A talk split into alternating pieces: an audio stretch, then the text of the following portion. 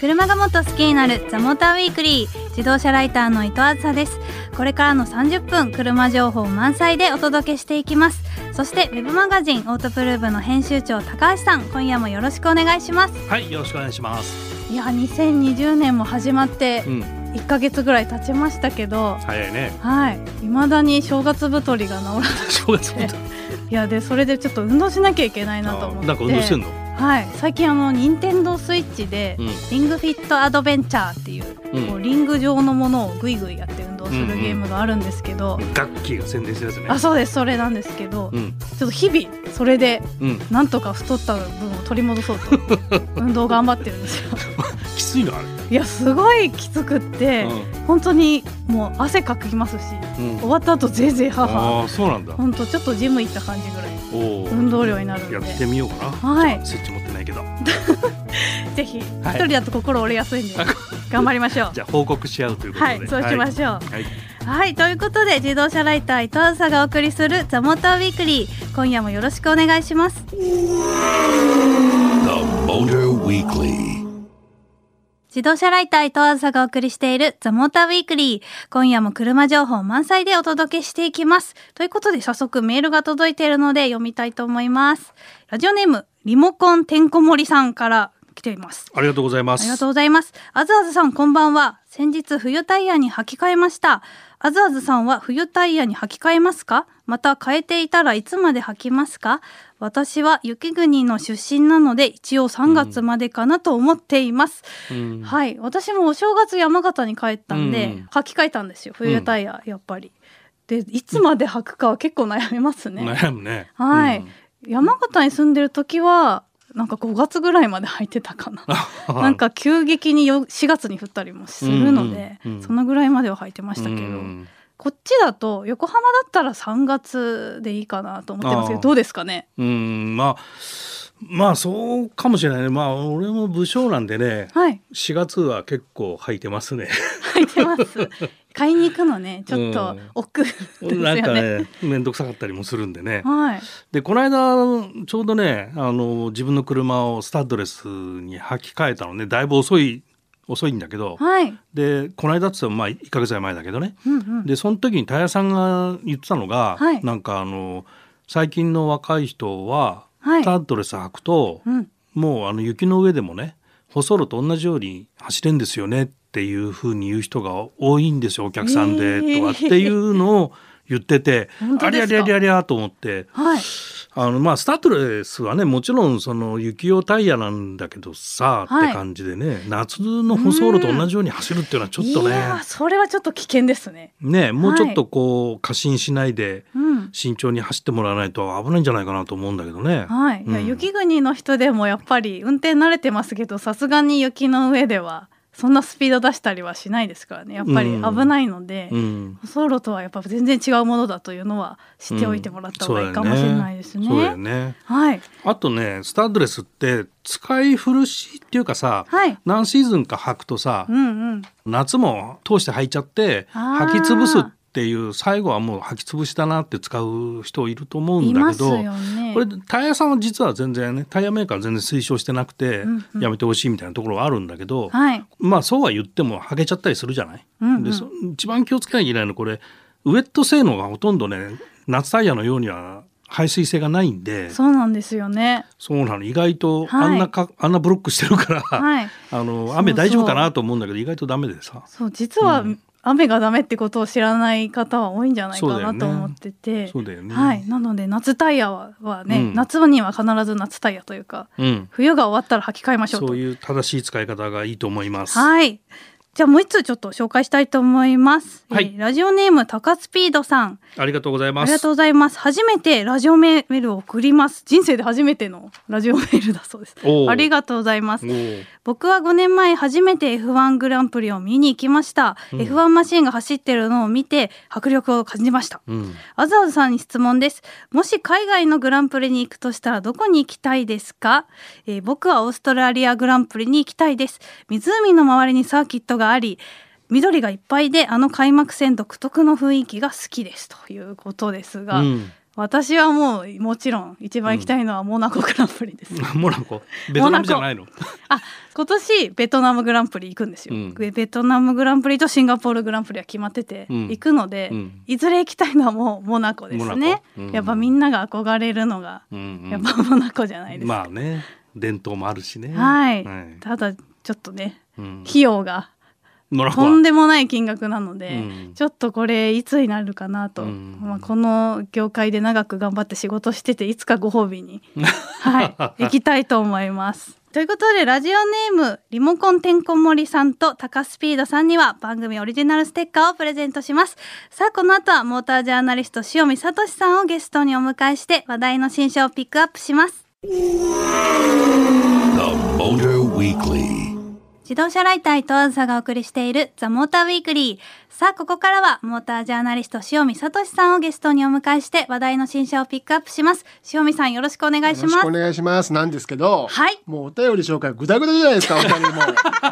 僕も早く喋らせてほしかったんですね。けど。はい、あとね、一、はい個だけ、うん僕は最近タイヤ気に入ってるタイヤがはいあるんですけど、ね、究極の物草さんにおすすめなんですけど、オールシーズンタイヤっていうのが、ああ最近結構各社からラインナップしてきていて、はいはいあ、なるほど。夏でも冬でも履ける、そうなんですよオールシーズンタイヤですそれね。すごくいいですよ。うん表情だけがダメなんですけど、ーはい。横浜とか東京とかね、この辺にはもう最適だと思いあまーす。履突き替えなく然てなくの雪とかねうんうんやっぱり交換って面倒くさいし、うんコストもかかりますもんね。そうなんですよはねい。ちょっと検討してみていただいてもいいかなと思います。 なるほど、はいぜひぜひそちらも皆さんチェックしてみてください。はいということで今夜ピックアップする車について3人それぞれの印象を書いていただいておりますのでフリップを紹介していきたいと思います。えーどんな車なのか想像しながら聞いてみてくださいね。ということでまずは私からいきます。ドドン一番欲しい BMW BMW ですかはいうん最近メーカーすぐバラしちゃってすいません。うんはい次は高橋さんお願いします。らしさがあるおらしさがある BMW らしさがあるってことかな私とつなげる BMW 言っちゃっとたも言っんね。ちゃったんでははいい、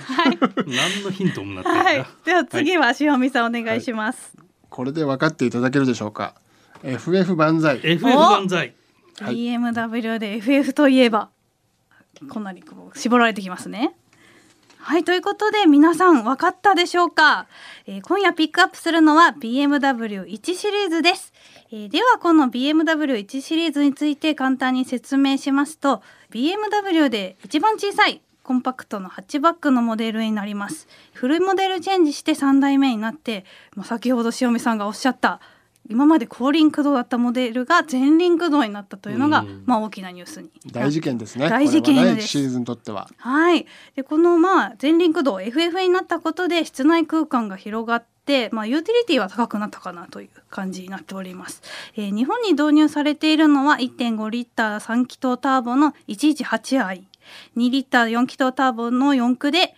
M135i がまず導入されていますということなんですけれども、まあ、なんといってもリスナーさん、まあ、コアな車ファンであれば気になっているのが FF になったということだと思うんですけど、そうなの はい、え違うの？ひろみさんはこれ、はい乗ってみてどうでしたか？これ僕箱根の山道を試乗会で乗ってみたんですけども、はい、一言で言うと、はい、もう FF で全然 OK だと思いました。うんおお、はい。じゃあもう合格点全然大丈もうあの夫。車として合格点だし、はいその FR のイメージで売ってきた BMW のコンパクトカーとしても、うん全然 OK だと思いましたね。うーん、はいじゃあ今までちょっと FR から FF になってちょっと BM っぽくないんじゃないのって思ってる人でも全然乗る前には僕も思ってました不安にあ思って本当までしすたかけどもその心配は吹き飛びましたねうーん乗ってみてなるほど、はい高橋さんもらしさがあると言ってましたけどやっぱうん BMW らしさを感じま BMW したか、ってさまあキャッチフレーズが駆け抜ける喜びじゃんですねねはいそれがあるかみたいなところでうんうん1シリーズ乗ったらはい駆け抜けてんじゃんみたいな駆け抜けてんじゃんみたいな、そうそういう印象へでーいやー BMW らしいなーっていう印象だったんだよね。うんうんうんでまあ FF なのか FR なのかっていうのは、はいまあ、あのマニアの間では確かに言われてるんだけども、はいまあ走ってみて駆け抜ける喜びがあるからどっちでもいいじゃんみたいなところはあるかなっていうなね。るほど、うんまあ乗ってみてそれだけ走って楽しいというか気持ちいいそうだねだからもはやね FF なのか FR なのかあるいは四駆なのかみたいなのを気にするレベルではないのかなっていうところが一つあるかな。で FF にするとはいさっきあの伊藤さんが説明してたけど室内空間が広がってって言ってたようにねはい FF にするとそのスペースユーティリティが増えるうんあの後ろに行く、まあ、プロペラシャフトとかないからさ、はいそうですねねだからいろいろとエンジンも横置きにできたりしてさ、うんうんうん割とこうキャビンが広めに作れたりするわけですよ、はい車の設計自由度が上がってね、うんだうかんらそういうプラス要素がいっぱいあるなっていうとこだよね。はいで走ってなんか変に癖があるとさうんななんでそうしちゃったのみたいになるんだけど、はい駆け抜ける喜びだもん。 それは感じたというそうそうそうで塩見さんこれはいプラットフォームはさミニと一緒じゃん。そうですねだから BMW が初めて作った FF っていう感じがしますけど、はい BMW はグループとしてもっとずいぶん前からうん FF の車を作っていたわけですよね。そうですでミねニと同じようなこうレイアウトで BMW を作ったのが初めてってことなんですけど、はいで気になるのはミニとじゃあ同じになってしまうのか、うん見た目が BMW だけどミニなのかっていうとそれも全然違うん全ですよ、然ね。違ったよそれだミね。がニ意が外なんですよねそう、ほとんど同じレイアウトで部はい品も同じのものが多いんですけども、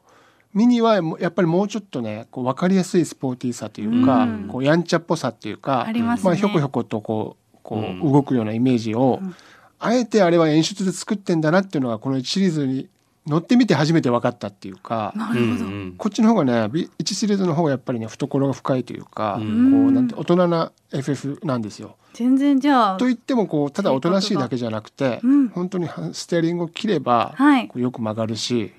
FF なんだけどトラクション能力がすごく高くて、はいそれはどこに秘密があるかというとリアサスのこうセッティングだっていうふうにエンジニアの人は言ってましたけども、はい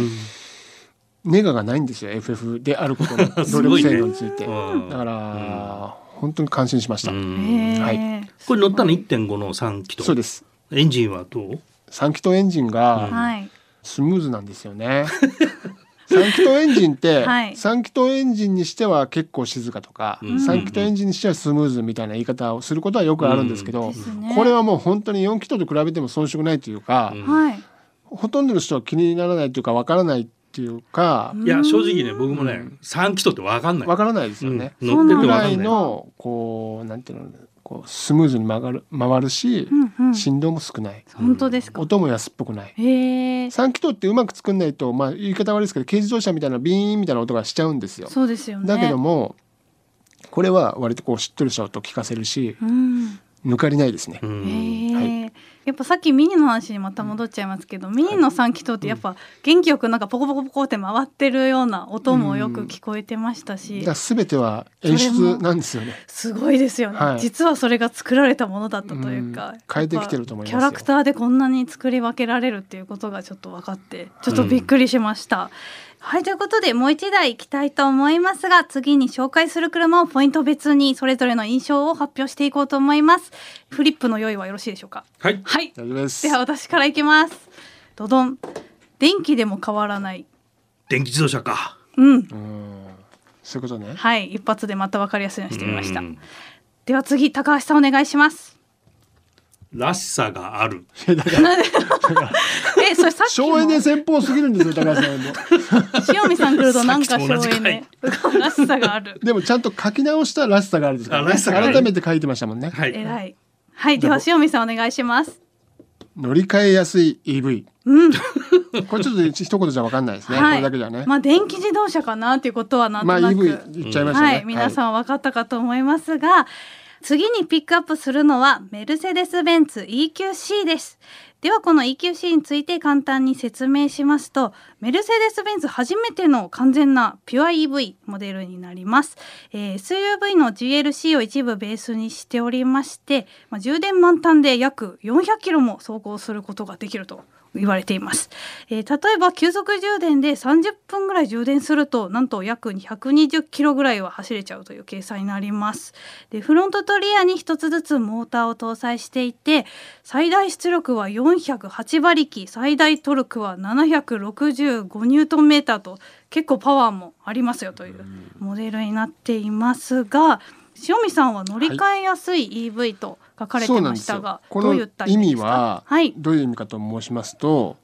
これまでね長らくメルセデス・ベンツの C クラスであったり E クラスであったり従来のメルセデスに乗ってきた人が、はい。急にこの EQC に乗り換えたとしても、うんうん操作上も乗り味も全く違和感なく、こう受け入れられるようなうんチューニングとか仕上げにしてあるんですね。うん、 EV っていうと全く新しい別の乗り物みたいな演出をするテスラですとか、うんうんまあジャガーの iPS も一部そういうことがあると思うんですけど、そういうことじゃなくて違和感ないように乗り換えられるように仕立ててあるなっていうのがすごく第一印象でしたね。なるほど。はい、多分高橋さんも私も一緒で、うんうん私は電気でも変わらない。うんで高橋さんらしさがあるということでしたけど、うんうんやっぱり本当になんかメルセデスらしい車うん今までの車と違和感ないというのは、うんまさにその通りな車になってるなっていうのを感じましたよね。そうだよね高級車に求められる性能の一つにさはい、静粛性とかさうん、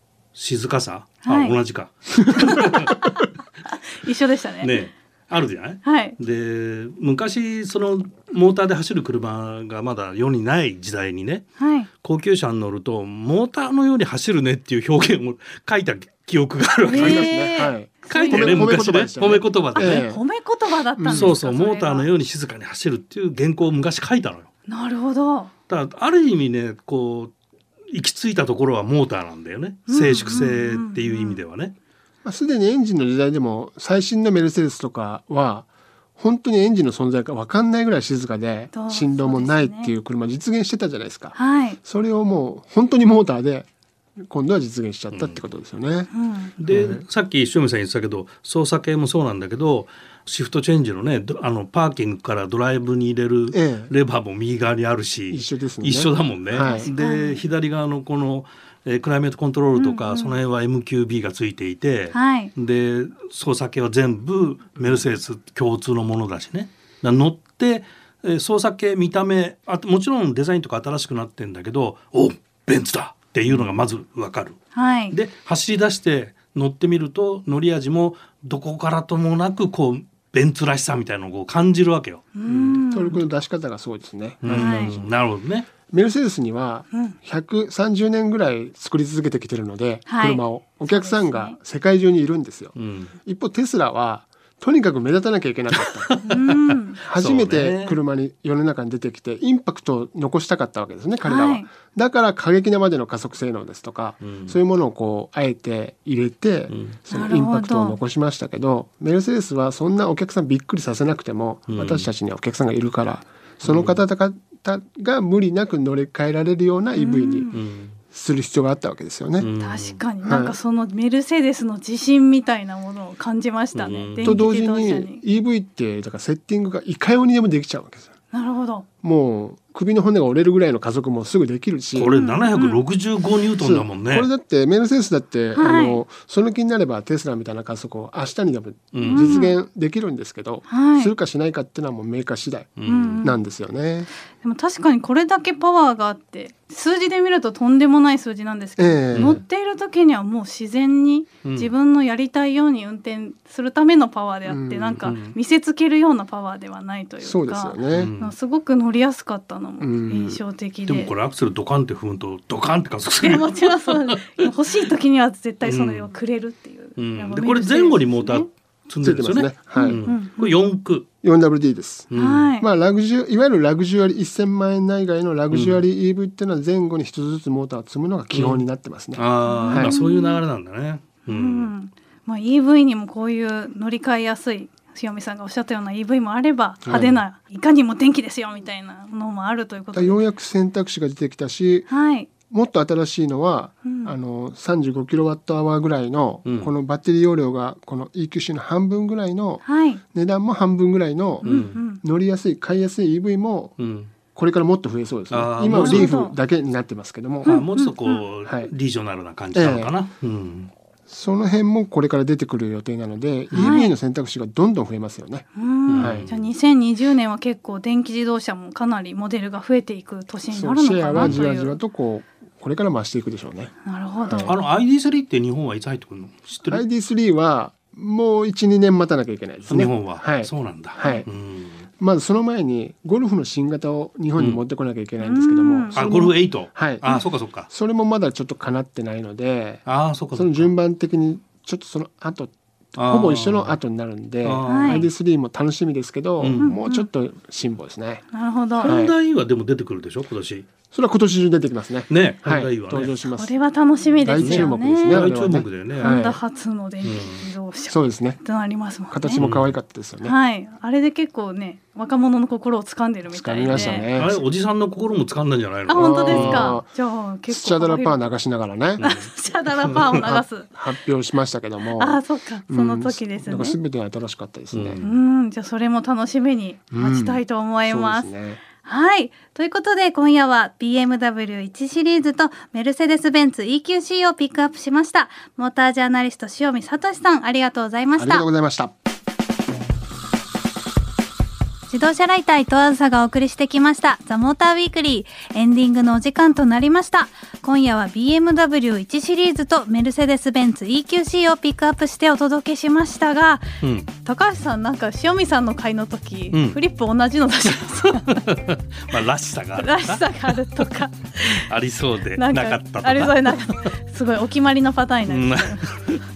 まあそうだねはあのーでもこの1シリーズとまあ1 1シリーズはねいはあいの3気筒にな1.5リッター3気筒はいとかねでメルセデスの方はあのモーターで走るとかねはいこれ全体の流れがやっぱ CO2 削減っていう方向に動いてるからこういう車が出てきてるっていうんう傾向があって、まあ、この先もはいこの傾向は続いていって、まあ、うんうん世間的には低炭素社会に向けてっていう風に加速してる状況だから、まあ、エンジンっていうのはどんどん肩身が狭くなっていくんだけど、はいまあ、IEA っていう世界エネルギーなんちゃらっていうところの資料によると、はいまあ、たちゃんとしたところだけど、ねなんちゃら、名前忘れただけだけど、